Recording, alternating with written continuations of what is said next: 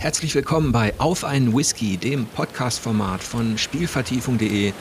Ich freue mich, dass ich heute endlich wieder eine weibliche Stimme und natürlich auch eine weibliche Perspektive auf Spiele hier begrüßen darf. Hallo Lea Irion. Guten Abend und vielen Dank für die Einladung. Ja, wir beide haben uns kennengelernt ähm, bei der Zusammenarbeit mit der G, mit dem Printmagazin. Da warst du Redakteurin. Welchen Artikel hast du da verfasst? Ich durfte den Artikel über die Evolution von Vibrationsmotoren in Controllern schreiben. Sehr exotisch, ich weiß, aber war sehr spaßig. Ja, so haben wir uns eigentlich kennengelernt und ich müsste vielleicht noch einen kleinen Schritt zurückgehen, denn empfohlen hat dich der Fabu. Genau. Und da bist du quasi, wenn ich mich recht entsinne, durch die komplette Independent-Schule gegangen, von Superlevel bis aktuell Wasted. Ja, genau, das war so mein Werdegang im freien Videospieljournalismus bis heute. Und bei Wasted bist du aber aktiv noch, ne? Sofern es die Zeit neben meinem, äh, meinem normalen Alltagsjob zulässt, ja. Für mich aktuell das coolste und frechste Spielemagazin da draußen, dem ich ja. nur alles Gute wünsche. Und ähm, was hast du da in letzter Zeit so geschrieben? Mein jüngster Artikel handelt tatsächlich äh, von Pokémon-Legenden Arceus. Da habe ich ein Review schreiben dürfen. Richtig, richtig. Und ich glaube, wir hatten in der, in der G, hatte Alice eine Vorschau geschrieben dazu. Mhm. Ähm, und wie ist es denn ausgegangen bei dir, die Besprechung? Ähm, ja, oh je, da muss ich ein Fass aufmachen. Das war, ach, das ganze Review war, war, ich weiß nicht, ich bin da, ich musste sehr viele Schritte zurückgehen, um, um dieses Review überhaupt schreiben zu können, weil ich eine ja, ich liebe Pokémon, seit ich denken kann. Ich habe mit diesen Spielen schreiben und lesen gelernt. Ähm, und deswegen war es für mich sehr schwer, keine allzu positive Kritik zu verfassen, einfach weil es dieses Spiel nicht verdient hat. Ähm, es war in vielerlei Hinsicht, das habe ich in meinem Review auch geschrieben, eine Art Pokémonische Revolution, habe ich es getitelt, aber eben auch nicht mehr als das. Also Pokémon-Spielerinnen und Spieler werden mit diesem Titel wahrscheinlich glücklich. Alle, alle anderen Menschen können damit vermutlich relativ wenig anfangen, weil es einfach, es schimpft sich Open World, aber es, ja, also die Overworld hat nichts zu bieten. Ähm, aber als Pokémon-Titel ist es leider, leider sehr, sehr unterhaltsam. Und leider eben in der Hinsicht, weil ich glaube, dass dieses Spiel sehr viel mehr Potenzial hatte, als es letztendlich ausgeschöpft hat. Und genau deswegen war es sehr, sehr schwer für mich, äh, da keine allzu guten Worte dazu zu finden. Aber das war leider, war leider nötig. Ja, da ist man als, als Kritiker oft in so einer gewissen, ja, es ist keine Sackgasse, es ist so eine Art Zwickmühle.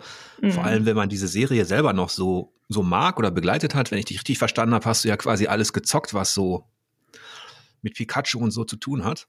Alles, ja, alle Spin-offs, alle äh, Mainline-Titel, alles.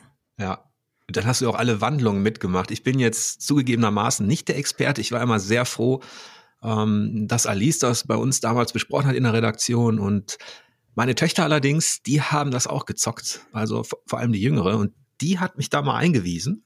Mhm. Und da bin ich auch, ja, wie das so ist. Ne? Ich dachte, ich spiele die richtigen Strategie- und Taktikspiele. Also so alles, was mit Fantasy, Science Fiction und Panzern zu tun hat. Und dann kommen da diese kleinen Monsterchen und ja, ja. Ähm, habe das immer so ein bisschen belächelt, ehrlicherweise. Ja, und dann hat mir meine Tochter mal gezeigt, dass das eben durchaus anspruchsvoll ist. Und ähm, als ich dann die Grundzüge alle verstanden hatte, ich weiß nicht mehr genau, welches es war, es war auf, war es auf dem DS oder so. Ja, da hat sie mir auch gezeigt, dass sie mich da richtig fertig machen kann.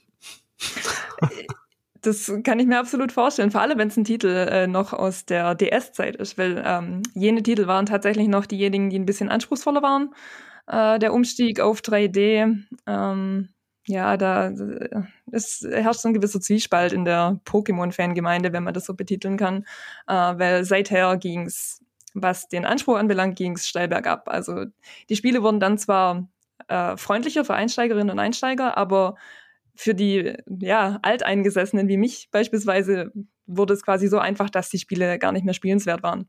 Äh, deswegen hast du vermutlich einfach nur einen sehr anspruchsvollen älteren Titel erwischt. Ja, jetzt ist das ja mit Arceus auch so.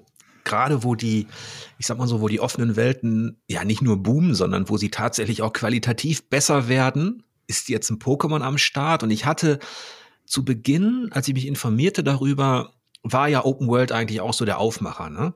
Genau. Und ähm, wenn ich dich richtig verstanden habe, ist das dann aber letztlich eher eine halbgare Geschichte, was, was diese offene Welt betrifft. Ne? Absolut. Äh, ich muss zugeben, ich habe selten eine dermaßen leere und hässliche Overworld gesehen. Äh, ich erinnere mich, als The Legend of Zelda Breath of the Wild äh, im März 2017 rausgekommen ist. Äh, damals wurde auch die Diskussion darüber laut, ob diese Welt denn nun dafür, dass sie eine äh, Open World war, ob sie genug mit Inhalt gefüllt war. Und im Vergleich zu Arceus scheint mir die Diskussion damals einfach komplett äh, obsolet, weil wenn man Arceus spielt und, und durch diese Welt durchläuft, passiert nichts, außer dass man eben immer, immer mal wieder ein paar Pokémon begegnet, gegen diese kämpft und äh, eben diese fängt. Aber ach, also ich weiß nicht. Die Overworld fühlt sich an wie aus 2010 irgendwie, leider. Jetzt könnte man ja meinen, dass sich Nintendo und Game Freak die Entwicklung der letzten Jahre in den offenen Welten angeschaut haben und das angesichts der Popularität von Pokémon und ist ja Teil der Gegenwartskultur, dass da dann etwas mehr rauskommt. Hat dich das wenige dann erstaunt? Ein Stück weit schon und ich glaube aber zu einem Großteil überhaupt nicht, weil ähm, Game Freak genau weiß, dass diese Spiele gekauft werden, äh, was auch seit ich weiß nicht, wann kam Pokémon X und Y für den 3DS raus. Ich meine, es war 2013 um den Dreh rum. Ähm, seither verkaufen sich diese Spiele einfach noch sehr viel krasser als früher ohnehin schon und Pokémon ist einfach äh, eine Gelddruckmaschine und Game Freak ist sich dessen absolut bewusst und ähm, leider sind sie sich offenbar auch dahingehend bewusst, dass sie mit dem geringsten Aufwand äh, das meiste Geld machen können. Ähm, was mich als ähm, ja, als, als äh, langjährigen Fan dieses Franchises auch sehr enttäuscht, muss ich sagen, weil ich, äh, mein Herz hängt schon an Pokémon und dann mit so einem Spiel abgespeist zu werden, das eigentlich äh, quasi das neue Flaggschiff dieses Franchises sein soll, das tut schon weh, muss ich sagen. Mhm. Und diese, ich erinnere mich noch an den Artikel von Alice und ich habe die Geschichte nur so ein bisschen überflogen, also die, was Reviews betrifft. Aber es gab ja auch diesen historischen Ansatz innerhalb der Serie zum ersten Mal. Also noch, noch eine Neuerung ähm, neben dieser pseudo-offenen Welt. Wie hat dir das gefallen? Das, äh, ich glaube, das war genau der Punkt, an dem ich diesen Schritt zurück machen musste äh, bei meinem Review, eben weil ich äh, extrem viel Spaß damit hatte, leider. Ähm, das hat sehr viel des fehlenden Inhalts dieses Spiels kaschieren können, dadurch, dass es einfach dieser riesige Schritt weg vom linearen Gameplay war ähm, und man auf einmal doch eine offene Welt hatte, äh, konnte das mich sehr viel mehr begeistern, als ich mir selber eingestehen wollte. Und ähm, ich habe mich wirklich dabei erwischt, dass ich äh, eine Zeit lang, also für mehrere Stunden wirklich einfach durch diese Overworld gestromert bin, Pokémon gefangen, gegen Pokémon gekämpft habe und gar nicht wirklich mit der äh, Main Story weitergemacht habe. Einfach weil mir diese neuen äh, Mechaniken, die es dann auf einmal gab, weil mir die so mega gut gefallen haben. Und ähm, insofern kann ich das Spiel dahingehend wirklich nur in höchsten Tönen loben eigentlich, weil das, was sie erneuert haben, das haben sie wirklich super gut gemacht, äh, die Entwicklerinnen und Entwickler von Game Freak. Aber es ist leider nicht genug für mich. Und was kam unterm Strich bei Wasted raus? Äh, meine Gesamtwertung äh, belief sich dann im Endeffekt auf 69. Äh, ich wollte äh, keine allzu niedrige Wertung vergeben. Ich wollte aber die 7 auch nicht vorne stehen haben, deswegen konnte ich mich mit 69 im Endeffekt äh, als Gesamtwertung abfinden. Das ist, das finde ich jetzt, äh, das ist ein bisschen nostalgisch für mich. Ich habe extra gefragt, weil bisher in den Folgen auf ein Whisky Wertungszahlen und Co eigentlich fast nie eine Rolle spielten. Ich habe ja auch bei Spielvertiefungen darauf verzichtet, aber es ist auch mal wieder schön. ich weiß genau, ähm, wie du dich fühlst, weil diese 69, das kann ich dir aus Erfahrung sagen, das ist für Fans einer Franchise immer so richtig schön, ne? In welcher, in welcher Hinsicht jetzt? Also das, das ist eigentlich, eigentlich war das vor allem unter den äh, Nintendo ähm, Ultras ein Unding. Ja, also Echt? wenn, wenn da irgendwas unter einer 7 gelandet ist, dann, na, dann waren die sehr traurig. Ach, wie witzig. Okay, das war mir jetzt gar nicht bewusst äh, tatsächlich. Ich, ich halte auch gar nicht so viel von äh, Gesamtwertungszahlen, wenn man so möchte. Ähm, mhm. Aber für das Wasted Quartett musste ich im Endeffekt eine bestimmen. Und ähm, ja, irgendwie konnte ich, also die war mir einfach am sympathischsten tatsächlich. Ja. Ich habe ich hab jetzt da gar nicht groß über die äh, Nintendo-Fangemeinde nachgedacht, aber ähm, das Ich streue gerne Salz in die Wunde. das, das sollte man eigentlich auch nie. Das, das ist, das war ja. auch so ein, so ein gewisses Learning am Anfang. Wenn man ein junger Redakteur ist oder so, gerade in der Branche ist, dann denkt man ja mal, mein Gott, alle lesen das und alle interessieren sich dafür. Dann, dann gibt's eben die Fans da draußen, dann gibt's den Publisher, den Entwickler und jeder will irgendwie, dass da, ähm, ja, da, dass so eine Review eben ihm entspricht oder dass er damit leben kann. Ähm, Absolut. muss man ab und zu zerstören. Die, äh, die Pokémon-Fangemeinde ist da auch so ein bisschen, ähm, ich weiß gar nicht, wie ich das jetzt treffend äh, beschreiben soll, ist ein bisschen extrem unterwegs, sagen wir es einfach mal so.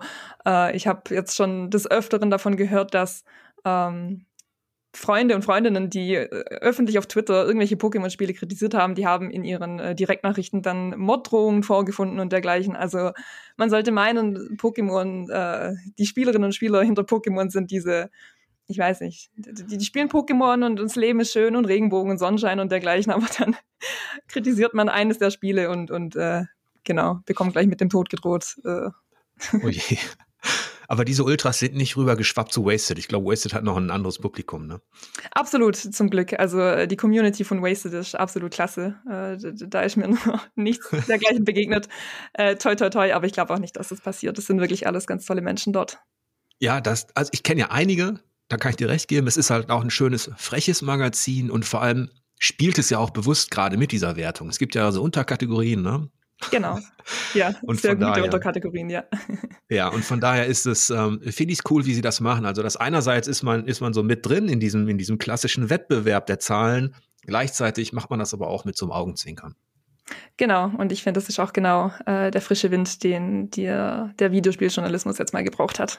Ja, das war doch meine Einleitung. Ich muss direkt eine Trinkpause machen. Oh, sehr gerne. Da bin ich sofort dabei. Ja, und zwar weiß ich ja, dass du keinen Whisky trinkst und auch Alkohol nicht so gerne. Das war vollkommen in Ordnung. Und du hast, glaube ich, einen Kaffee oder ein Wasser? Sowohl als auch. Werde mit dir jetzt aber meinen Kaffee trinken. Ja, ich habe auch immer ein Wasser dabei, so ist ja nicht. ähm, aber, ich öffne, ja, aber ich öffne ähm, heute einen, Moment, spreche ich wie immer falsch aus. Irisch ist nicht so mein Ding. Ein ähm, Tyrconnell Single Malt Irish Whiskey. Ähm, den hatte ich noch nicht getrunken und der entstammt auch dieser großen Probierbox, die mir das Whisky-Leben rettet. Ah, von der habe ich schon gehört. Genau, weil die sorgt dafür, dass, ähm, dass ich quasi ähm, immer so einen Vorrat an ganz kleinen Fläschchen habe. Ja, Wie klein denn? Die sind, Moment, was ist es? Äh, 5cl. Ich sage einfach Cheers. Mhm, ebenso. Und jetzt, wo wir das Expertenthema Pokémon abgearbeitet haben, können wir vielleicht noch mal ganz kurz zurück auf dich und dein, ja, deine Karriere, wie du mit Spielen in Kontakt gekommen bist, was du aktuell machst. Ich weiß, dass du bei einer Tageszeitung arbeitest und dass du ein Volontariat gemacht hast, aber bevor wir das machen, gehen wir doch noch mal viel weiter zurück, wo wir bei den Pokémon waren, in deine Jugend, in deine, ja, in die Zeit, als du mit dem Zocken angefangen hast. Oh je, ja. Ah, eine sehr gute Frage. Ich meine, das dürfte in meiner Grundschulzeit gewesen sein. Ich hatte damals, hat mir meine Mutter einen pinken, einen grellpinken Gameboy Micro geschenkt. Ich weiß gar nicht, kennt man den Gameboy Micro überhaupt? Das, ich weiß gar nicht, das war so eine, so eine kleine Version vom, vom normalen Gameboy Advance. Ja. Und ähm, meine ersten Spiele waren, was war es denn? Ich glaube, Bärenbrüder. Ja, das gab es für den Gameboy. Äh, und in der Grundschule war es dann so, dass äh, meine Kameradinnen und Kameraden alle Pokémon gespielt haben. Und so bin ich dann irgendwie, ich glaube, mein allererstes Pokémon-Spiel dürfte Pokémon Smaragd gewesen sein. Mhm. Ähm, und so hat sich das dann über die Zeit entwickelt. Genau. Daher dann auch die Pokémon-Liebe. Das waren meine allerersten Spiele, mit denen bin ich wirklich äh, in die Welt der Videospiele reingerutscht.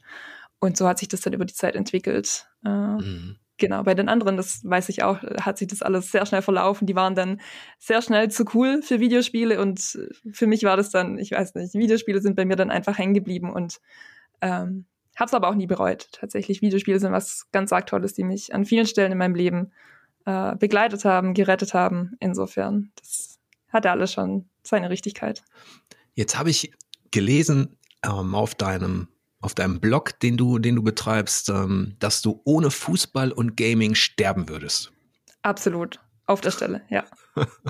dann hast du, dann hast du noch ein gesünderes Verhältnis zum Kicken und zum Fußball als ich. Ich habe das auch, ich weiß gar nicht, ob ich es mal so gedacht habe. Ich habe auch viele Jahre selbst gespielt, dann alles gezockt, auch was mit Fußball, Videospielen zu tun hatte und ja, bis vor ein paar Jahren dann eben auch die Klassiker, also FIFA und PES und so weiter äh, besprochen. Die allesamt an mir vorbeigegangen sind, ja. Mhm. Okay. Und dann gab es bei mir diesen großen Bruch und ich bin eigentlich seit fast zwei Jahren fußballfrei, obwohl ich auch mal so ein richtiger Fan war im Stadion und so weiter. Aber das hat sich gehalten bei dir. Ja, aber jetzt würde mich dann doch interessieren, wie es bei dir zu diesem Bruch kam. Und auf welcher Position du gespielt hast. Ja, also gespielt habe ich in einer, in einer Kreisklasse. Also es ist wirklich da, wo die Leute sich gerade bewegen können. Mhm, so und, wie bei mir ähm, auch. Mhm. Genau. Und ich war im rechten Mittelfeld. Ah, okay. Ich bin Zentralmittelfeld. Ja, im rechten Mittelfeld, da waren immer die, die weder schnell genug sind, noch irgendwie äh, technisch so cool, dass sie die Tore schießen können, sondern von allem irgendwie so ein bisschen was haben, äh, die man dann auch mal schnell auswechseln kann. Die müssen dann aber die Einwürfe gut können. Äh, konnte ich auch nicht. Ah, okay. Einwürfe konnte ich auch nicht. Eigentlich, wenn ich ehrlich bin, ich habe am liebsten auf dem Bolzplatz gekickt. Also mhm. mit den Kumpels irgendwie. Nach der Schule haben wir uns tatsächlich oft getroffen und dann ähm, äh, da gespielt. Im Verein, das hat auch schon Spaß gemacht, aber da war auch immer so ein Druck. Da standen Leute am Rand, die haben reingeschrien. Mein Opa hat gefilmt. Gefilmt? ja, ja. Uh. Und das sorgte dann ähm, doch immer für so eine gewisse, nee, brauche ich nicht. Hat dein Opa das dann mit dir auch ausgewertet hinterher? Ist er dann wirklich hingegangen und hat gesagt, Jörg, also hier Aktion in der 43. Minute? Nee. Der hat Gott sei Dank nicht so reingebrüllt oder so wie, wie die ganz ehrgeizigen Väter oder so. Mhm. Ähm, da draußen, sondern eigentlich, eigentlich hat er nur gefilmt und danach ähm, zu Hause ab und zu hat er ein paar Szenen gezeigt oder so, ähm, aber wir haben jetzt keine Taktikanalyse gemacht. Ah, schade. Das wäre toll gewesen. Taktikanalyse mit dem Opa in der Kreisklasse. Ja, ich bin auch froh, dass diese Videobänder vermutlich irgendwo irgendwo verschollen sind. Jedenfalls, wie kam es zu dem Bruch? Ähm, eigentlich war das so eine, so, eine, so eine Doppelentwicklung. Zum einen der Fußball so politisch. Mhm. Also die ganzen Skandale und, und Geschichten, Katar, die WM, das war, da dachte ich auch, ich, ich, ich höre nicht richtig, dass das da veranstaltet wird. Die Korruption in der FIFA, der Blatter, die Bundesliga und die Mechanismen, also die dafür sorgen, dass halt, ähm, ja, der Verein mit dem meisten Geld sich eben auch immer die Spieler holt von den anderen Vereinen, die da gerade richtig, ähm, richtig aufsteigen. Ich bin, ich bin ähm, Dortmund-Fan gewesen und ähm, habe das ja über Jahre immer miterleben müssen. Jetzt kann man sagen, ja, das haben die auch gemacht. Der zweite Kauf vom dritten, der dritte vom vierten. Aber es wurde irgendwann wurde mir das alles zu viel. Da hat man sich gerade irgendwie auf so einen Spieler eingeschossen und fand es cool, dass der da entwickelt wird und dann ist der schon wieder weg. Mhm. Ähm, das ist so die eine Sache. Ja, und die andere war eben dieses, ähm, durchaus auch dieses, ja, dieses, dieses politische. Dann kam Corona und irgendwie habe ich mich immer weiter davon distanziert, auch von dem, wie die sich verhalten haben, die Profis, ähm, was die so gesagt haben, in welcher Blase die leben.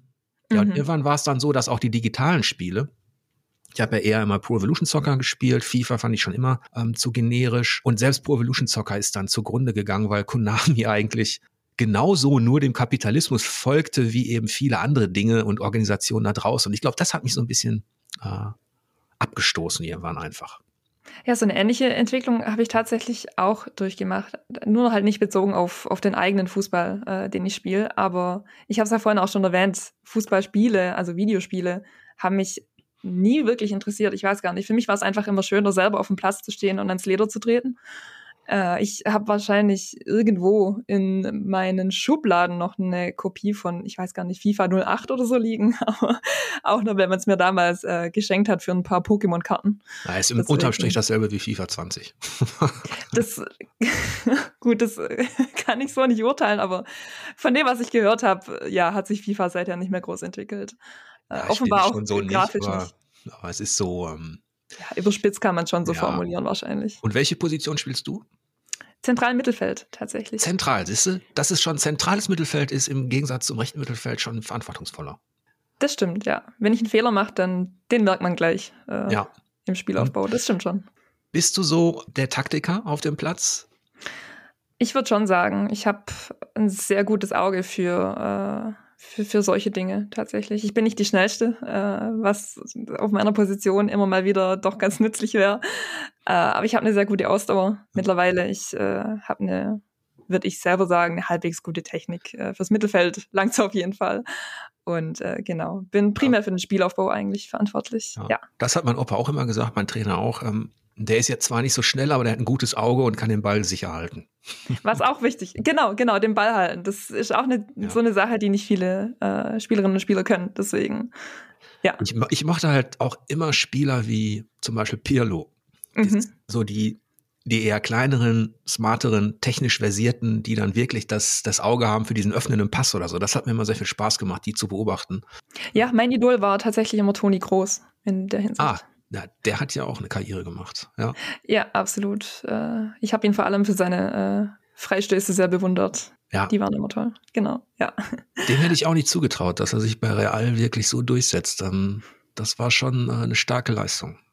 Ja, absolut. Das stimmt. Ja. Ist aber wirklich auch einer der wenigen, die ich am Rande verfolgt habe, weil, wie ja. gesagt, also äh, Spitzenfußball, Profifußball, alles in der Hinsicht äh, habe ich sehr früh eigentlich nicht mehr nachverfolgt. Ich weiß noch, meine Eltern hatten eine Zeit lang, äh, damals war es noch Premiere, das heutige Sky, hatten da ein Abo und dann lief, jedes Wochenende lief die Bundesliga, die Großeltern kamen zum Schauen. Aber das, das ist ja auch heutzutage alles so aufgesplittet. Irgendwie, man braucht ein Abo bei, wie heißen denn die ganzen Anbieter mittlerweile? The Zone, Sky. The Zone, mhm. äh, also die, ich weiß gar nicht, wie viel man im Endeffekt für alles zahlen würde, aber die 70, 80, 90 Euro sind es mir dann wirklich nicht wert, dafür, dass ich äh, jede Saison äh, dem immer selben Verein beim Gewinn zuschaue. Sky hat mich auch irgendwann so abgenervt, weil dieses Prinzip, okay, ich weiß, ich bezahle, das ist auch günstiger, ähm, als ins Stadion zu gehen und so weiter, das stimmt schon, aber gleichzeitig haben die dich dann auch noch mit Werbung zugeballert. Ja, total. Ähm, auf eine penetrante Art, die ich, die ich absolut nicht haben konnte. Und du hattest noch niemals die Option zu sagen, nein, ich will es ohne Werbung und zahle dann, weiß ich nicht, zwei Euro mehr oder so. Ähm, also Sky war auch so, boah, nee, konnte mhm. ich auch mhm. nicht mehr leiden. Absolut nachvollziehbar, wie ja. gesagt. Das Einzige, was ich heutzutage wirklich noch anschaue, sind äh, die Nationalmannschaftsspiele, sowohl von den Männern als auch den Frauen. Ähm, genau, aber ansonsten, das, ja, keine Ahnung. Und deine Mitspielerin, zocken die digital also auch keinen Fußball so oder? Mehr als ich. Ich habe zwei oder drei, äh, die wirklich, also jetzt auch nicht groß ambitioniert FIFA spielen, aber die schon eine Playstation daheim haben oder ja, hm. doch, die das wirklich einfach öfter spielen und, und dann auch immer so sagen, so, ja, Lea, äh, warum? Du hast ja so eine, so eine Vorliebe für Videospiele, warum zockst du nicht auch FIFA? Und ich habe aber, ich weiß nicht, ich habe einfach nie eine große Antwort drauf, weil, wie gesagt, ich, mich hat es nie interessiert und jetzt irgendwie einzusteigen, das, ich weiß nicht. Wie gesagt, ich stehe einfach lieber selber auf dem Platz und, und kick da rum. Ja, bei mir war das so die Entwicklung, ich weiß noch, als ich ähm, 17, also bis, bis 17 habe ich noch gespielt aktiv. Und äh, dann war es aber so, Training sollte dann in der A-Jugend irgendwie dreimal die Woche sein, einmal und dann am Wochenende Spiel. Und dann hat man auch gerade Abi gemacht und ich war schon immer Spieler, also ich hatte alles Mögliche halt an, an Konsolen und, und PC zu Hause und dann wurde die Zeit natürlich knapp, weil dieses ganze Pauken für die Schule, das hat schon viel Zeit gefressen. Ich weiß noch, diese Hausaufgaben, was saß ich da stundenlang dran? Ähm, dann zum Training, dann ist der Tag vorbei und wenn du das dann drei, vier Mal in der Woche hast, hast du kein, keine Zeit mehr zum Spielen. Ich habe mich tatsächlich irgendwann fragen müssen, gehen diese drei Sachen, Fußball, Schule, Zocken, am liebsten hätte ich Schule natürlich nicht weitergemacht, aber da hatten meine Eltern was dagegen. Ja. Also ähm, blieb nur Fußball oder Zocken und ich habe mich dann auch, auch fürs Zocken entschieden, weil ich da mehr Spaß mit hatte. Ja. Bei mir hat sich die Frage tatsächlich irgendwie nie gestellt, entweder oder, äh, weil einfach beides ein sehr großer Teil von mir sind, äh, sowohl Fußball als auch Videospiele. Und ja. da habe ich auch eine witzige Anekdote dazu tatsächlich. Ich habe mein äh, Abitur habe ich im Jahr 2017 gemacht, äh, noch gar nicht so lange her. Und das war damals Anfang April. Und die Nintendo Switch kam am 3. März. Sowohl äh, die Nintendo Switch als auch Breath of the Wild. Und ich meine, dass Mario Odyssey auch äh, zum Switch-Launch bereitstand. Und dann war es natürlich ja, vorbei mit Poken fürs Abitur, weil dann gab es natürlich jetzt die komplett neue Nintendo-Konsole, dann gab es ein neues Zelda und dann dazu auch noch ein sehr revolutionäres Zelda mit Open World und allem. Und ähm, ja, da war es mal zwei, drei Wochen vorbei mit Pauken. Meine Mutter muss jetzt weghören, aber bin trotzdem durchgekommen. Insofern äh, hat dann schon auch alles geklappt, aber das war damals sehr, sehr fies, einfach, weil dann alles auf einmal kam und man wollte es sich natürlich auch nicht entgehen lassen. Hier die neue Konsolengeneration von Nintendo. Äh, das war alles sehr, sehr spannend damals. Aber ich habe nicht dreimal Training in der Woche, sondern zweimal und einmal Spiel am Wochenende. Und äh, das nimmt schon sehr viel Zeit ein. Natürlich auch, wenn man äh, dann noch äh, ja, Videospielfanatikerin ist. Und ähm, ich weiß auch gar nicht, wie ich das alles balanciert bekomme tatsächlich. Meine Tage sind nur einfach sehr, sehr lang. Wenn ich dann wirklich irgendwie mal noch Lust auf drei, vier Runden Rocket League habe, dann setze ich mich nach dem Training, äh, nachdem ich geduscht habe, noch eine Weile auf, auf mein Bett und zock da halt dann noch eine Stunde, gehe später ins Bett. Aber äh, ich hätte mich tatsächlich nie äh, zwischen beiden Welten entscheiden können. Ja, zumindest ist Rocket League ja gar nicht so weit weg vom Fußball, ne? Das stimmt, ja, das stimmt. Das ist wirklich ein Spiel, das begeistert mich auch nach wie vor. Ich meine, das ist äh, vor sieben Jahren schon erschienen, ist schon so alt. Aber äh, ich zock's immer noch regelmäßig. Und ich meine, es ist auch das Videospiel, in das ich bislang die meisten Stunden investiert habe. Also ich meine, ich bin jetzt weit über 1000 oder wow. 1200 sogar. Cool. Äh, ja, wirklich ein tolles Spiel, tatsächlich. Hätte auch nicht gedacht, dass mich das so lang fesseln kann, aber ich meine, es sind äh, schöne Autos. Autos gehören auch noch zu meinem Interessengebiet. Es ist Fußball, es ist kompetitiv. Äh, insofern vereint das alles mhm. die richtigen Dinge, ja. Ja, jedenfalls hast du es geschafft. Also du hast ja dann dein Abitur gemacht, du hast dann anderthalb Jahre Germanistik und Rhetorik in Tübingen studiert. Genau, ja. Und dann hast du ein journalistisches Volontariat gemacht und zwar beim Zollern Albkurier. Genau, ja. Wir sind im Zollern-Albkreis äh, beheimatet.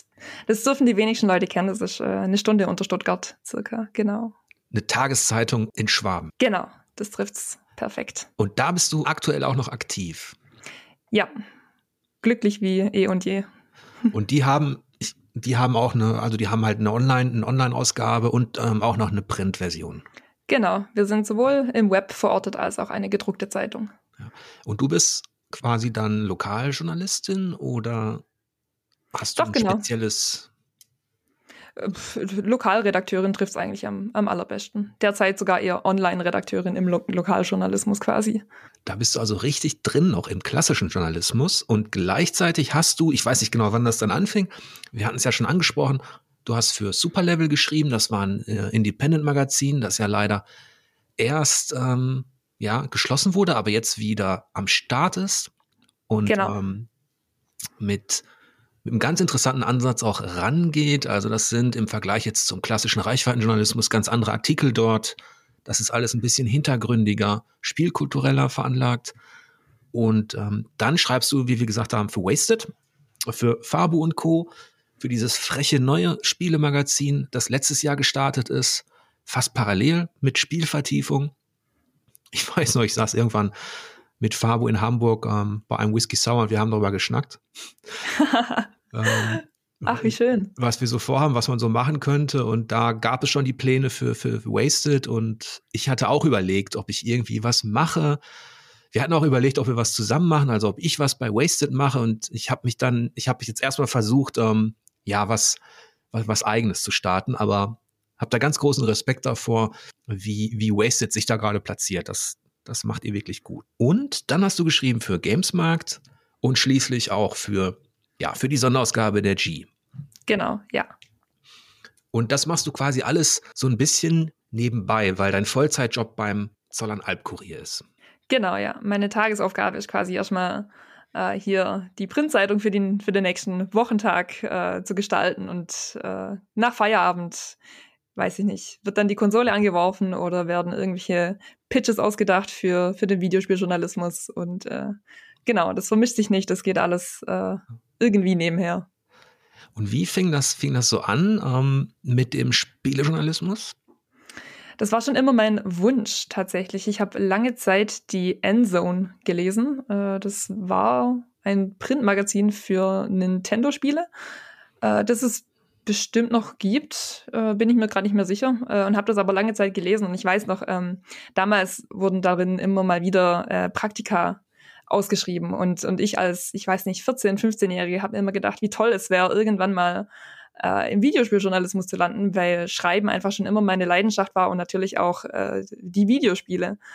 Und dann dachte ich mir irgendwann, als ich dann wirklich im Journalismus gelandet war, noch nicht im Videospieljournalismus, aber eben äh, allgemein mal ein bisschen Fuß gefasst hatte, äh, dachte ich mir, wie wäre es denn, wenn ich äh, einen, einfach einen eigenen Blog mache? Ob das hinterher jemand liest oder nicht, war mir in dem Moment egal, weil ich einfach, ich hatte diesen Traum und, und wollte den einfach verwirklichen. Ich wollte nicht mehr nur irgendwie äh, Spiele spielen und für mich irgendwelche Dinge aufschreiben und notieren und, und ja, quasi Artikel schreiben, die im Endeffekt niemand anderes außer mir gelesen hätte und habe dann einfach äh, mit einem guten Freund von mir meinen Blog aufgesetzt und äh, da einfach ja angefangen Dinge zu schreiben. Auch noch nicht allzu viel dort gelandet tatsächlich, ähm, einfach weil die Zeit auch äh, einfach doch sehr knapp ist. Aber ähm, genau, das waren quasi dann meine Anfänge im Videospieljournalismus und äh, ich habe die Artikel dann auch immer fleißig auf äh, meinem Twitter-Account geteilt und irgendwann ist dann der Daniel Ziegener von Superlevel äh, auf mich gestoßen und, und so ist das Ganze dann ins Rollen gekommen. Der Daniel Ziegner, der hat ja auch für G geschrieben. Ja, genau. Ähm, ja. Also da schließen sich die Kreise so langsam. Und bei Wasted ist er tatsächlich auch. Äh. Ja, ja, es ist ja so ein, ein recht also diese Branche ist gerade sehr lebendig, gerade was die, was die alternativen Magazine betrifft und natürlich auch die freien betrifft. Ähm, das heißt, es ist kein Dorf, aber ähm, man kennt sich doch. Genau, ja. Was auch sehr schön ist, muss ich sagen. Das ist eine sehr, wie sagt man, eine sehr äh, gemütliche Bubble eigentlich. Man kennt sich einfach über Ecken. Und ähm, doch, ich muss sagen, es ist äh, wirklich schön. Ja, und was wollte ich sagen? Genau, dein Blog. Ja. Da hast du dann angefangen, erstmal so für dich was zu schreiben und ähm, das war so dein, ja, dein, dein Schaufenster, dein Aushängeschild. Dann wurde jemand auf dich aufmerksam. Jetzt habe ich mal geschaut, du hast natürlich dadurch, dass du voll eingebunden bist in, in, in deine Tageszeitung. Aber da hätte ich nur eine Frage. Hast du mal versucht, im Zollern-Alb-Kurier Spielethemen zu platzieren? Äh, ja, und ich habe es auch einmal geschafft. das war äh, lass mich nicht lügen. Ich meine, das war im Jahr 2018 oder 19. Da bin ich auf die Gamescom gegangen und habe mir äh, Menschen aus dem Zollernalbkreis hier gesucht, die auch dort waren und habe die dann auf der Gamescom begleiten dürfen und habe da äh, eine Reportage darüber geschrieben, wie es quasi ist, äh, weil wir doch schon eher in einer ländlichen Region hier leben, äh, wie es denn für äh, Gamerinnen und Gamer auf dem Land ist, wirklich in, in äh, eine Großstadt wie Köln zu kommen und die Gamescom zu erleben und äh, Genau. Also du hast Leute, die aus deiner Heimat nach Köln gereist sind, begleitet oder hast du die vor Ort irgendwie getroffen dann? Genau, die habe ich dann äh, dort getroffen. Man ist natürlich ähm, separat angereist, mhm. aber ich hatte mit denen dann abgesprochen quasi. Also ich wusste, dass die hingehen ah. und ähm, hatte die dann angefragt, äh, ob sie dann äh, Lust hätten, da mitzumachen und ähm, genau. So aber diese Coverage über die Spielemesse wurde dann nicht jedes Jahr weitergeführt? Nee, nee, nee, das ist natürlich ein Thema, das, das äh, ja, das einmal erscheinen kann, aber das ja. ja kein jährliches Ding wurde. Dann ist die, die Altersstruktur beim Zollern Albkurier wahrscheinlich auch eher, ähm, ja, eher so älter, mein, genau. Meine Region. ja, wie es im Lokaljournalismus halt äh, derzeit ja. noch ist, ja. Ja. Dein Blog, genau, da habe ich mir mal ein paar Sachen angeschaut. Du hast da unter anderem was geschrieben über die Apple Watch, The Last of Us und Cyberpunk. Ja. Bei der Apple Watch war ganz interessant, deine, deine Unterzeile, ich glaube, es waren 1043 Tage und jetzt machst du Schluss. Ja, jetzt genau, reicht's dir. War eine sehr toxische Beziehung zwischen ja. meiner Apple Watch und mir, ja. Weil du bist ja Sportlerin und ähm, ich denke da, deswegen warst du vielleicht auch interessiert daran. Warum wurde die Beziehung dann beendet? Äh, weil die Apple Watch zu hohe Ansprüche an mich hatte irgendwann. die ja, wenn man so eine Sportuhr jeden Tag trägt und die jeden einzelnen Schritt aufzeichnet und, und den Durchschnitt, den Tagesdurchschnitt der verbrannten Kalorien ausrechnet und dergleichen und äh, man allgemein eine ambitionierte Sportlerin ist, dann denkt man sich jeden Tag, ja, und heute äh, smashe ich dieses Kalorienziel von, ich keine Ahnung, 900 Kalorien, das übertreffe ich heute nochmal und nochmal und äh, ja, ist natürlich nicht so gesund, wenn man jeden Tag so viel Sport macht wie äh, 10 Kilometer joggen. Und das habe ich dann irgendwann erkannt und dachte mir, äh, mache ich jetzt eigentlich noch Sport für mich oder für die Apple Watch oder für irgendwelche Zahlen, die dann nachher, die ich auf meinem iPhone auswerten kann. Und das habe ich dann irgendwann reflektiert und dachte, das wäre mir irgendwie ein Blog-Eintrag wert. Und äh, was ganz nett war, war, dass ähm, ein paar Leute dann auf mich zugekommen sind und gesagt haben, hey, irgendwie, dank deines Artikels habe ich gecheckt, dass es mir auch so geht, dass ich irgendwie nur noch äh, meiner Apple Watch gehorche, aber irgendwie gar nicht mehr so wirklich Spaß habe an dem, was ich mache. Und ähm, genau, ja. Also es war ein war, unbewusster Druck durch die Statistiken. Ja, tatsächlich, ja. Der dann, dem man dann einfach folgen wollte, weil man dann auch ein Erfolgserlebnis hat, dass man es geschafft hat. Genau, weil die, ähm, die Apple Watch, die verleiht einem auch äh, tolle kleine Medaillen und dergleichen. Und wenn du dann sieben Tage in Folge alle äh, Ziele erreichst, dann kriegst du eine Medaille oder wenn du, keine Ahnung, eine 100-Tage-Streak hast. Und äh, so geht's dann immer weiter und mhm. ähm, ohne Ziel quasi. Also, du hast jeden Tag das eine Ziel, aber auf lange Sicht gesehen macht man sich kaputt damit. Ja, okay. Und die misst aber wahrscheinlich nicht den Alkoholpegel oder so, ne? Noch nicht, nee. Weil da, ich bin ja so, also bin da auch komplett raus aus diesem kompetitiven Sportbereich. Ich war da auch noch nie so drin. Ähm, mir hat alles, was mit Bällen zu tun hat, hat mir immer Spaß gemacht. Basketball, Fußball, Minigolf.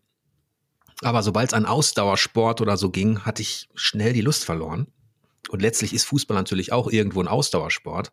Oh, absolut, ja. Mhm. Ähm, allerdings habe ich, ist es so ein komisches Phänomen. Ich konnte auf dem Platz, also die 90 Minuten oder wenn wir, wenn wir trainiert haben, dann konnte ich laufen, laufen, laufen. Aber sobald wir in, im Sportunterricht zum Beispiel jetzt einen 10-Kilometer-Lauf machen sollten, hatte ich irgendwann keinen Bock mehr. Obwohl die, das ist ja witzig. Die reine, ja, das ist einfach so, äh, da war ich dann irgendwie trotzig oder faul. Ähm, obwohl die, die reine Strecke, die man zurücklegt auf, also in 90 Minuten, wenn man aufgestellt ist, und ich weiß nicht, wie viele Kilometer es sind, ähm, aber es sind sechs oder so auch.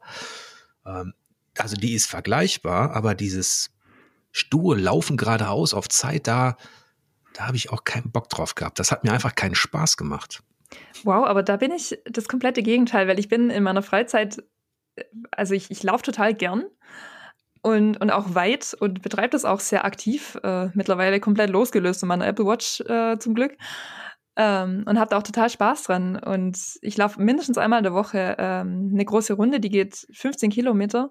Und ich habe manchmal das Gefühl, wenn ich dann beim Fußball auf dem Platz stehe, da habe ich meine komplette Ausdauer im Auto vergessen. Irgendwie. Ich, ich weiß gar nicht, was dann passiert, aber ich bin das komplette Gegenteil. Ich habe manchmal Spiele, okay.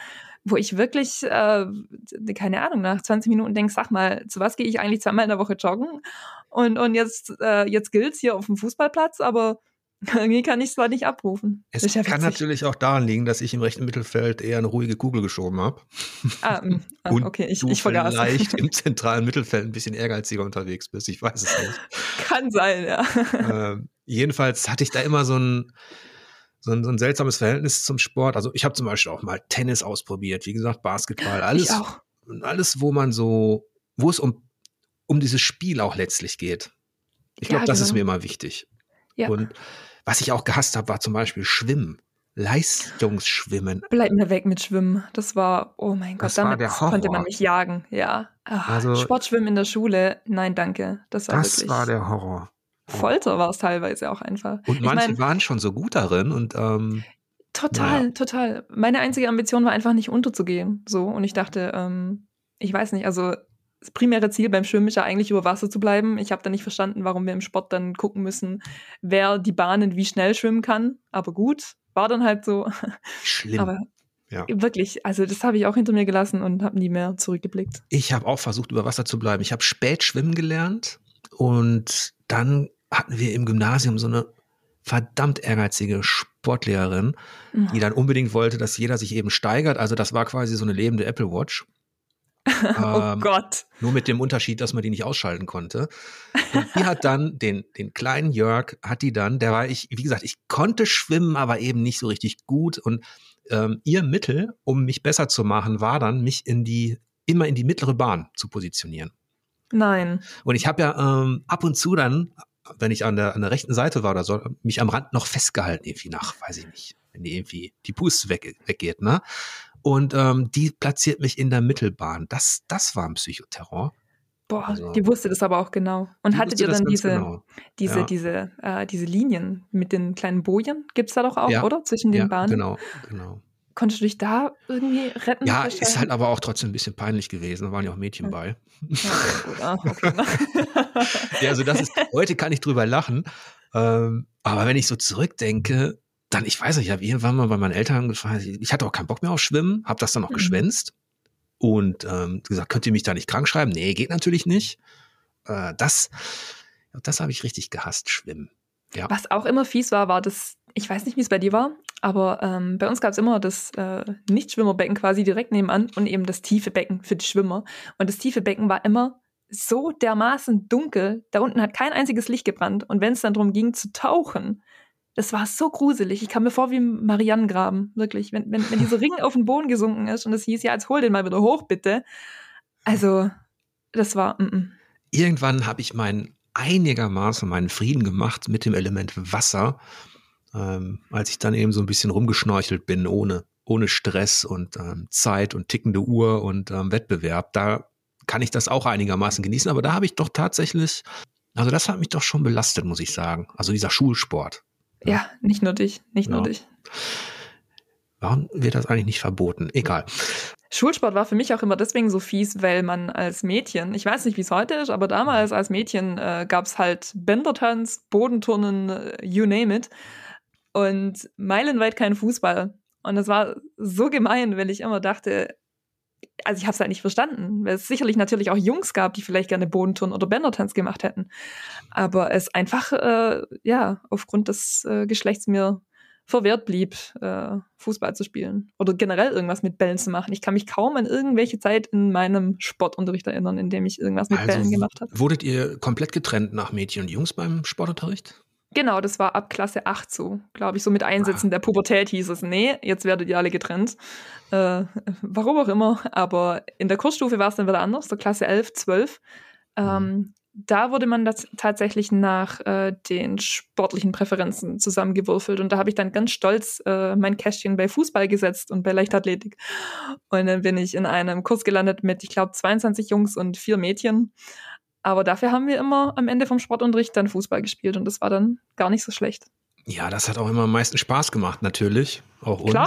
Bei uns war das, ich weiß gar nicht ab wann, ich meine, das war fast, fast immer gemischt. Jungs wow. und Mädchen. Kenne ich so gar nicht. Weil ich erinnere mich noch an diese komischen Schwebebalken und solche Sachen. Oh, sei mir still mit Schwebebalken. Ist ja, ähm, obwohl da bin ich lieber drauf gestiegen, als wie gesagt ins Wasser zu springen. Ähm, obwohl es auch blöd war. Okay, wechseln wir das Thema. Sehr gerne. Weit weg. Weit weg. Wenn ich so drüber um. Ähm. nachdenke, Schwebebalken, das ist so ein Stichwort, das ich noch aus meiner Schulzeit kenne. Das, das sind so Wörter, die hängen geblieben sind. Sagt dir endoplasmatisches Retikulum noch was? Äh, das, das ist mir so. Was, ist das, das ist die Mathe, hängen Oder was ist das? Das ist, das, ich, keine Ahnung, das Wort fiel mal im äh, Biologieunterricht. Und ich oh. hatte da mal ein sehr witziges Gespräch mit, mit meinen damaligen Mitschülerinnen, die auch gesagt haben, also viel ist nicht hängen geblieben aus dem Biologieunterricht, aber dieses endoplasmatische Retikulum. Äh, hört sich nach einer, nach einer Geisterspezies an. Endoplasma? Ne, Ektoplasma gibt's. Ja, könnte auch ein Pokémon sein oder sowas. ja, egal. Wir schließen das Kapitel Schule am besten einfach ab. Ja. Weit weg damit. Jedenfalls gibt es sehr viele, viele Dinge, die man damals pauken musste, die man sich, die man eingetrichtert ähm, bekommen hat oder die man erdulden und erleiden musste, mit, mit denen man heute wirklich, also, wo man wirklich sagen kann, nee, also da hätte man doch lieber ein Schulfach haben können, mh, hm, digitale Unterhaltung. Oh ja, da hätte ich Einser geschrieben. Stattdessen gab es Informatik. Das war zwar ansatzweise sowas, aber auf dem Texas Instruments Rechner konnte man dann letztlich auch nicht viel spielen. Oh Gott, gibt's die noch? Man liegt hier irgendwann verstaubt. Ich glaube nicht. Ja, also. Ich hoffe nicht. Ich weiß noch, der Abi-Jahrgang nach uns, das war der erste, der keinen Taschenrechner mehr benutzen durfte im Abitur. Weiß nicht, was aus den Taschenrechnern im Matheunterricht wurde. Ja. Na. Ja. Jedenfalls verlassen wir diese Phase, diese Ära und schau mal weiter. Also auf deinem Blog hast du dann unter anderem auch geschrieben über The Last of Us Part 2. Ich glaube über den, den Shitstorm, den dieses Spiel teilweise erfahren hat, ne? Genau, ja. Für seine Diversität, witzigerweise. Oder ja. tragischerweise eher, ja. Wie hast du das so mitbekommen?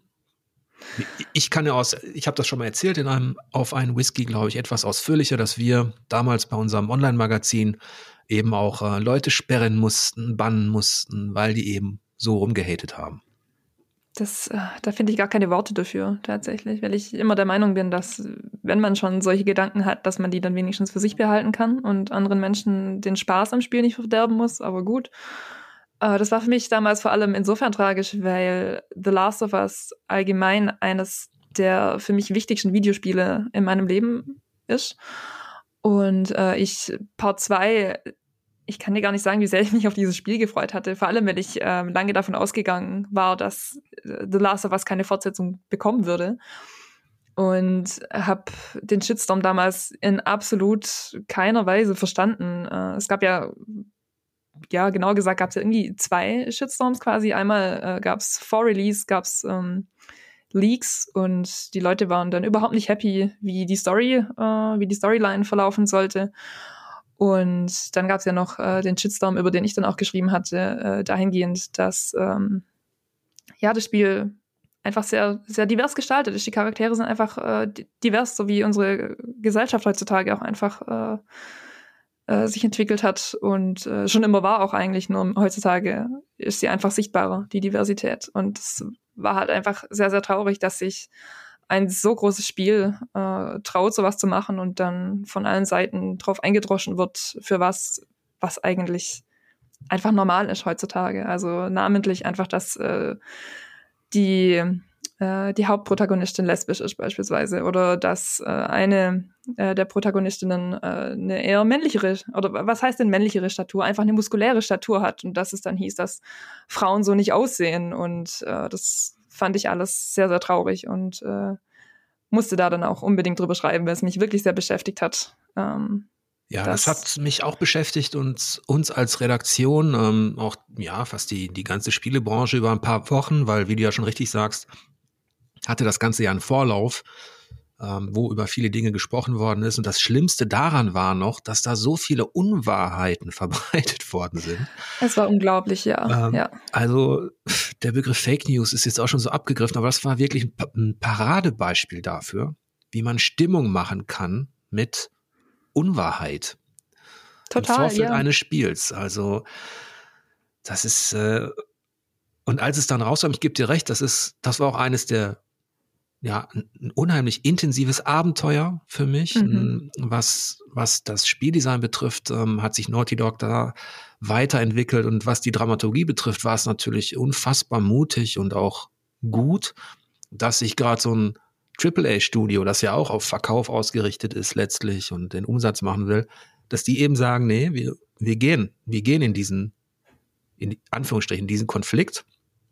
Wobei ich sagen würde, viel mehr Teams da draußen, viel mehr Kreativköpfe müssen sich eben auch das immer wieder auf die Fahne schreiben, dass das auch zu guter Unterhaltung gehört, dass, dass man die Leute eben ins Nachdenken, ins Grübeln bringt und dass man sie eben auch auf eine gewisse Art mal vor den Kopf stößt oder dass man Dinge umwirft. Ne? Absolut, absolut. Vor allem, weil ich The Last of Us äh, auch nie, also jetzt nicht Part 2, sondern wirklich der erste Teil, ähm, auch nie als ein Spiel wahrgenommen habe, dass man einfach mal nach, nach Feierabend spielt. Also das war ja schon wirklich ein sehr story-fokussiertes Spiel. Das, das hat man nicht wegen des Gameplays gespielt, sondern wirklich wegen der Story. Und ich habe dann die Kritik dahingehend auch nicht verstanden, dass ja, es sollte halt einfach intensiv werden. Es sollte das werden, was es im Endeffekt auch geworden ist. Und deswegen, ähm, ja, es ist einfach eines der Spiele, die man, die man spielt und, und wo man manchmal auch einfach innehalten muss und verarbeiten muss, was passiert und nicht einfach Runde für Runde äh, spielt und gewinnt oder verliert.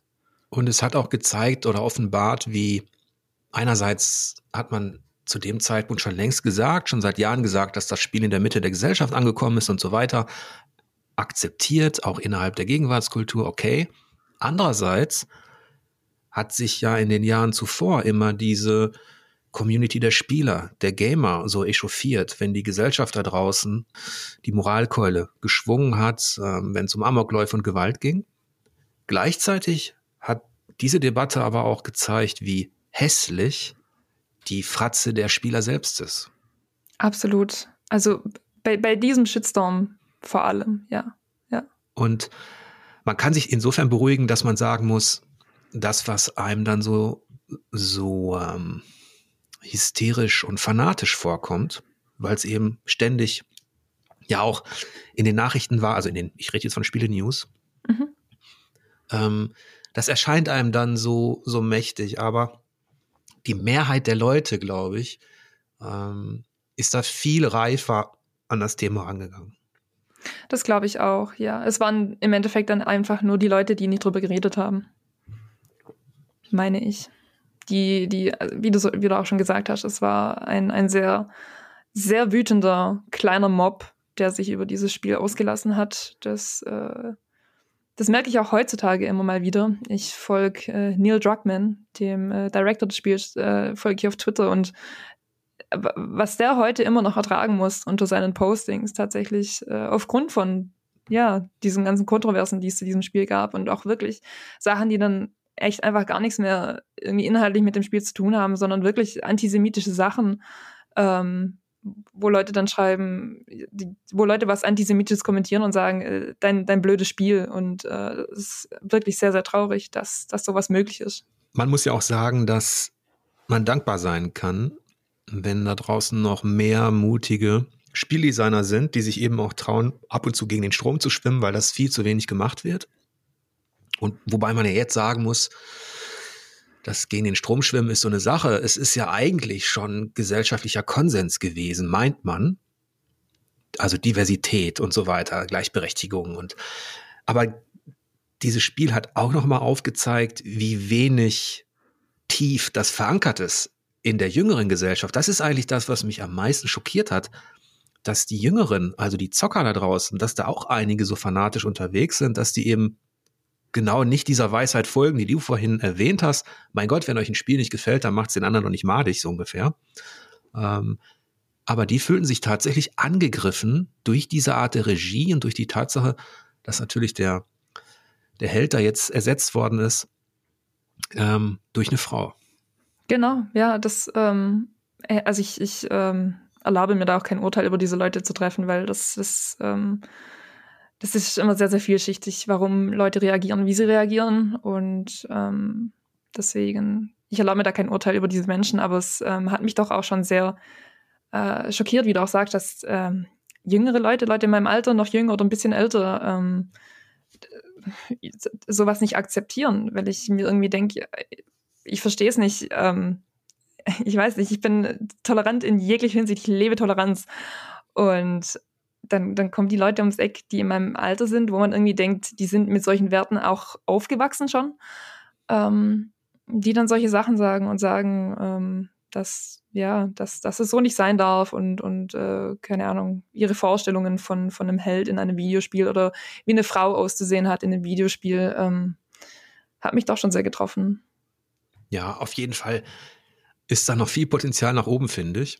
Dass es noch öfter mal ähm, hoffentlich ähm, Abenteuer gibt, auch auf diesem großen Niveau, also wo es dann wirklich auffällt und wo es nicht irgendwo in einer Independent-Schublade verschwindet schnell. Ah, ähm, ein Spiel, das es ja auch sehr gut gemacht hat, äh, war ja Cyberpunk 2077 tatsächlich. Aber da, äh, das hatte andere Probleme leider. Aber da war die Story oder ist die Story auch sehr, sehr divers, finde ich. Also ähm, die Sachen, die angesprochen werden, wie man spielen kann, wie man ähm, den eigenen Charakter gestalten kann, das sind alles äh, auch sehr, sehr gute äh, Entwicklungen, die da gemacht wurden. Aber äh, ja, Cyberpunk hat an anderen Stellen versagt. Ja, das habe ich auch noch selber besprochen, die ganze Aufregung verfolgt. Das ist wirklich im Nachklapp, also wenn man jetzt zurückblickt darauf, ähm, ist leider ein bisschen untergegangen, dass dieses Spiel selbst, also das, was das Spieldesign betrifft, was die Story betrifft, dass das wirklich stark war. Grandios fast schon, würde ich, würde ich sagen. Ich spiele es gerade auch noch mal durch ähm, im Vergleich zu damals. Ich habe jetzt extra ich, anderthalb Jahre dürften es jetzt gewesen sein, habe ich gewartet, äh, bis da mal die ganz groben Schnitzer rausgepatcht worden sind. Und äh, ich muss sagen, jetzt ohne äh, Crashes und Bugs und allzu viele Glitches dieses Spiel zu erleben, das ist, äh, also es wirft mich immer wieder um. Ich habe ja damals die, vor allem die PC-Version gespielt und habe der PC-Version trotz der Tatsache, dass da auch schon einige, einige Bugs gab, habe ich die höchste Auszeichnung gegeben. Ähm, so aus der Erfahrung oder aus dem Wissen heraus, dass ich damals auch so Sachen wie im Fallout zum Beispiel, da bin ich so gestrickt. Ah ähm, ja, ich erinnere mich. Mhm. die können, die können Bugs und technische Probleme haben, die Spiele.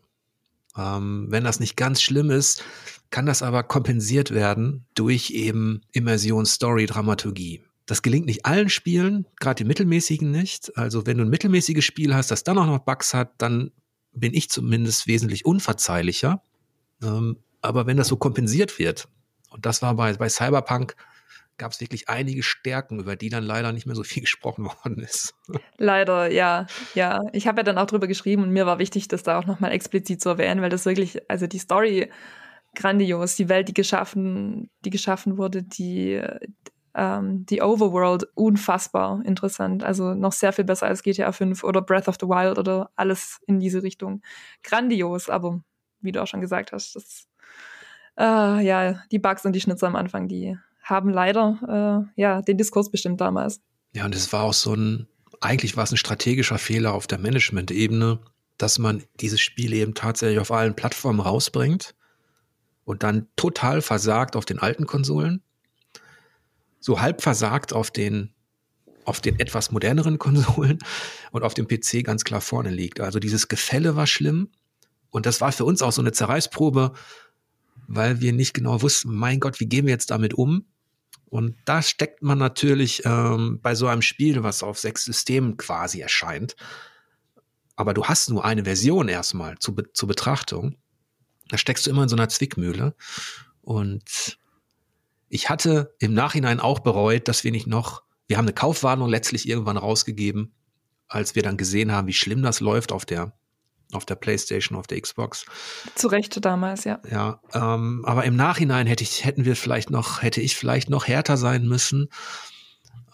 Aber vielleicht gibt einem die Zeit, zumindest was die Dramaturgie und das Spieldesign betrifft, jetzt doch wieder ein bisschen recht. Also dass dieses Spiel ja wirklich da steckt schon was drin an Qualität. Ja, das wäre auf jeden Fall wünschenswert. Das wäre auch schön, wenn es so ein, äh, eine Art Turnaround machen würde wie No Man's Sky.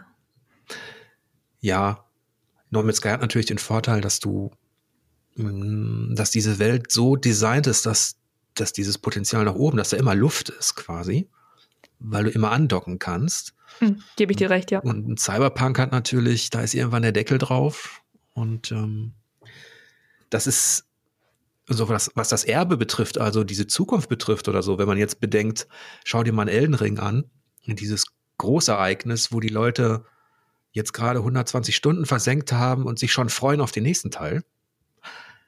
Diese Begeisterung hast du natürlich bei Cyberpunk nicht. Leider, ja. Ja, aber gut. Ich meine, wie gesagt, mittlerweile ist es spielbar. Ähm, bleibt nur zu hoffen, dass solche Managementfehler in Zukunft nicht nur bei äh, CD Projekt Red, sondern generell im, im Videospielkosmos nicht mehr allzu oft vorkommen, weil ich mir immer denke, da hat man so ein tolles Spiel, man entwickelt ein Jahrzehnt dran rum und am Ende äh, ja, vermasseln es ein paar Manager, die meinen, dass das Spiel jetzt unbedingt äh, abgesetzt werden muss. Ja, naja. Es gibt zwar immer auch so ein Learning auf dieser Ebene, was, was das Management betrifft und einige, einige der ganz großen, ich nehme jetzt mal Sony einfach mit seinen Exclusives, da ist mir kein Gut, die haben natürlich auch den Vorteil, dass sie sich dann auf ein oder zwei Plattformen konzentrieren. Ne? Aber trotzdem Klar, ja. Hm, ist mir da keine Großproduktion bekannt, die wirklich so äh, technisch so versagt hat auf irgendeinem System. Das hängt natürlich auch nach, das müssen sie verarbeiten und jetzt ist ja erstmal ähm, wieder der Witcher am Start. Der hat ja, ja. dieses Erbe nicht. Ja, das stimmt, glücklicherweise. Freust du dich auf den Hexer? Äh, ein Stück weit, ja. Ich bin nie so wirklich in, in äh, die ganze Materie reingestiegen, aber es sind äh, unfassbar gute Spiele. Was sind sonst so deine, deine Lieblingsserien oder Genre? Uh, all Things Nintendo eigentlich tatsächlich. Also ganz weit vorne, uh, ja, Pokémon, kein, kein Wunder. Uh, Zelda. Ich bin erst sehr spät in PlayStation eingestiegen tatsächlich. Ich habe die längste Zeit meines Lebens war ich Nintendo Exclusive unterwegs quasi. Hab mir dann mit Uncharted 4, das kam 2016 raus, äh, eine PlayStation 4 gekauft damals und bin dann erst nach und nach ähm, in, in andere äh, Videospielwelten eingestiegen. Äh, deswegen kann ich für äh, was PlayStation-Franchises betrifft, kann ich gar nicht so viel sagen. Ähm, ich habe alles von Naughty Dog gespielt. Ich bin ein sehr großer Fan von Naughty Dog. Ähm, genau. God of War habe ich geliebt, von vorne bis hinten. Äh, will die älteren Teile jetzt auch mal wieder spielen. The Witcher, wie gesagt. Äh, ja, aber ansonsten liegt mein Herz tatsächlich bei Nintendo. Hast du da auch Metroid Prime gespielt? Äh, ich meine, ich habe es gekauft, aber nicht gespielt. Und okay. äh, Asche auf mein Haupt, das, da ist was ganz Großes an mir vorbei, das weiß ich. aber das muss ja. ich auch unbedingt noch nachholen. Muss auch mal abwarten, ob es dir gefällt mit dem Scannen und mit dem, also diese Geschichten da sind. Äh, das ist auch eine meiner Lieblingsserien. Ich freue mich ganz, ganz doll drauf auf den vierten Teil, der dann irgendwann 2023 hoffentlich mal kommt. Mhm. Und 2023 wird ja dann scheinbar auch das große Nintendo-Jahr. Da kommt ja auch das neue Zelda. Das wird, wow, da freue ich mich wirklich unbeschreiblich arg drauf. Vielleicht hat Nintendo das auch gemacht wegen der Chipknappheit, weil sie dann die neue Switch-Konsole dann auch gleich auf den Markt schmeißen, wenn genug wieder, wenn genug da ist. Die neue? Äh, mhm. Reden wir von der OLED-Version oder von Nee, der ganz, also ich denke mal, es wird eine neue Konsole geben. Das würde ich mir wünschen. Ich hätte ganz gern mal eine Nintendo-Konsole, wo ordentlich Power dahinter steckt. Äh, aber jetzt mal gucken, wie es läuft. Wo die offene Pokémon-Welt dann zumindest in Ansätzen so aussieht wie in Elden Ring. Das wäre ja, in Ansätzen, ja. Nicht in diesem Art-Style, aber ich meine, Breath of the Wild hat vorgemacht, dass es auch auf einer äh, Nintendo Switch funktioniert. Und ich meine, ja. äh, dass äh, GTA ist doch jetzt auch auf der Switch gelandet oder äh, ja, verbreite ich Falschnachrichten. Ja, das, nee, das hätte auch, also sagen wir mal so, die Switch hätte noch viel mehr ähm, zeigen können, als das, was man dann da bei Arceus gesehen hat, das stimmt. Ja, absolut. Insofern hoffe ich, dass, äh, ja, dass, also wenn eine neue Switch-Konsole kommt, dann äh, bitte ordentlich ordentlich Feuer dahinter, Nintendo. Ich würde mich sehr freuen. Ja, das war doch ein, ein schönes Gespräch. Das hat Total. Spaß gemacht. Da waren einige interessante Titel dabei. Wir haben beide eine Fußballvergangenheit, aber du bist noch aktiv, siehst du? Ich hoffe auch noch sehr lange, ja. Ja, ich wünsche dir da viel Erfolg und, und alles Gute. Und wer weiß, vielleicht ähm, arbeiten wir ja auch noch mal zusammen, falls es denn mit der G in eine nächste Runde gehen sollte. Ich weiß es nicht. Oder an anderer Stelle. Sehr gerne. Ich danke dir für das tolle Gespräch. Ich bedanke mich auch und wünsche euch wie immer lange Spielzeit und angenehme Bosse.